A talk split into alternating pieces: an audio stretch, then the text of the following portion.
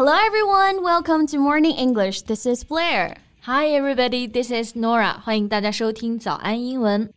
哎，贝贝，你知道最近 B 站重新引进了正版的《老友记》吗？Now we can watch the 10 series on Bilibili streaming platform. 那肯定啊！你不知道我刚听说这个消息的时候开心了多久啊！It's Friends. I mean, no exaggeration to say that it's the best TV series of all time, and of course, my personal favorite. yeah, I have watched it like three or four times in different periods of my life.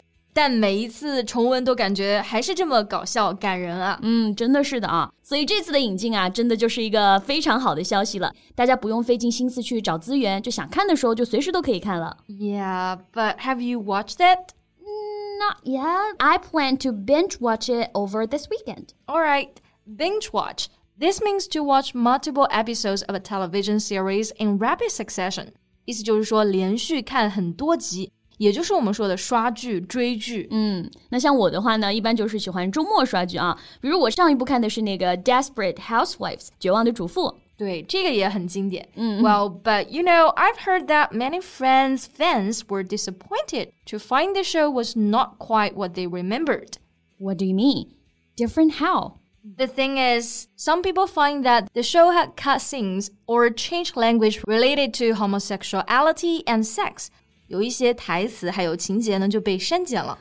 Really？可是我印象中《老友记》好像还算是比较温和的啦，就对比很多其他的美剧。Yeah. Its jokes are like neither corny or go too much far. We love it for its hilarious, relatable characters. 是的，所以也有很多粉丝表示不太能够理解有一些地方为什么会被删减啊。那么今天呢，我们就一起来聊一聊 B 站引进的《老友记》。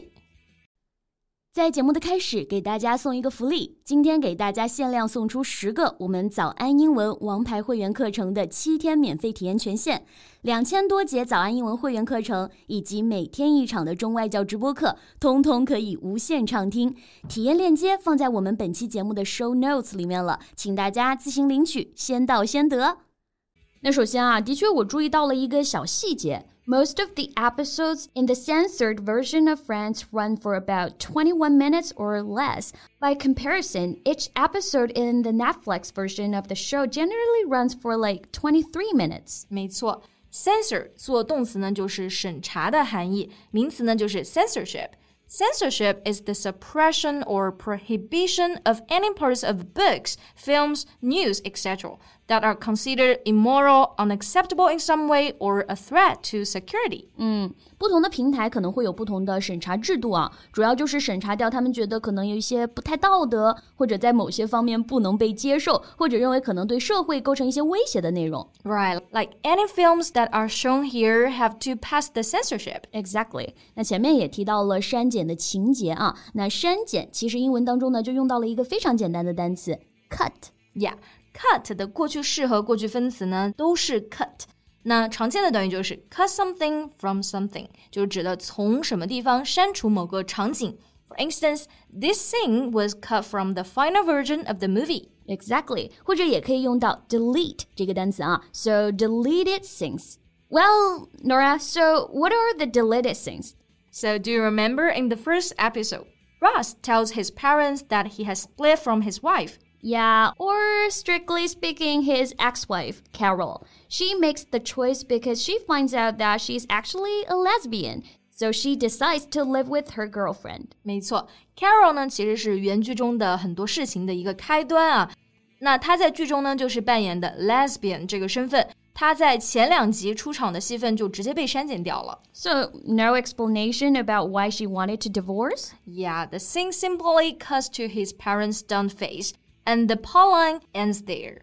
这样可能会导致部分观众看起来就不太理解吧。 Yeah. Cut to，那在这里表示的含义呢是切换，也就是我们把画面呢直接切到了 Ross 他爸妈震惊的那个表情，然后突然就戛然而止了。 Yeah, for this, some netizens commented the deletions made are so crude, and the plots sometimes don't even connect or make sense after the changes. Yeah, I agree.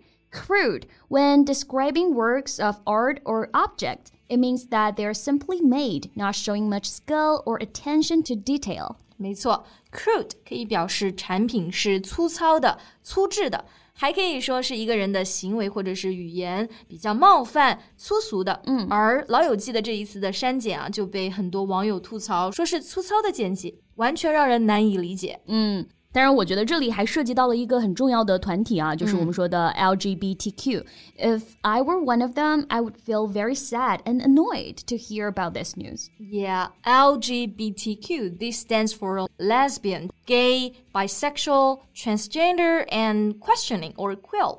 是的，他们代表的是一个人的 gender identity or orientation，性别或者我们说的取向。 Exactly. 其实呢，导致这种删减的原因呢，都是我们前面说到这个 censorship。嗯，其实审查的存在也是非常重要的啊。但是最主要，这次会让大家感到不能理解的点是啊，在二零一二年，搜狐和爱奇艺也引进过《老友记》。But it was uncensored, and the TV show developed a large and loyal following in China after it was first broadcast. Right. 其实之前的这个《老友记》都没有被审查。对 So following, so following 这个词呢，通常只会用单数，指的就是 a group of supporters，它就是指的拥护者、追随者。 So a large and loyal following 就可以表示一大批忠实的粉丝。 Right，当然啊，这次的删减版呢，也不是说完全都是不好的。我在网上其实也看到了很多正面的评价。是的，比如说我随便看了几个片段，虽然他们的翻译有的很保守，但是也是有翻译的好的地方的。 Yeah, for example. Like this one, things changed. Roll with the punches. How would you translate it? Well, roll with the punches. This means to be able to deal with a series of difficult situations.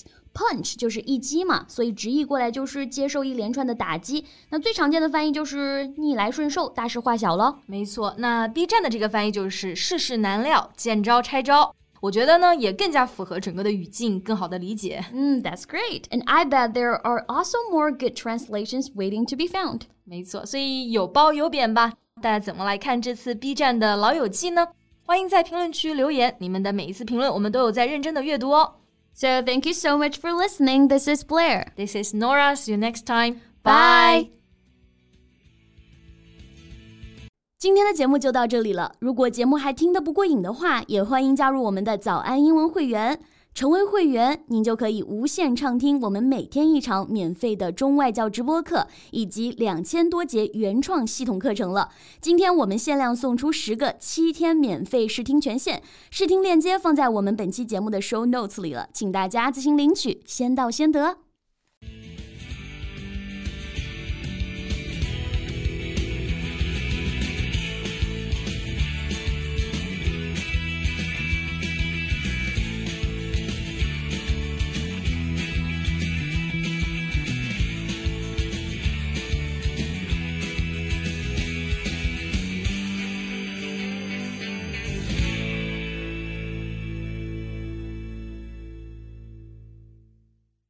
This podcast is from Morning English. 学口语就来早安英文。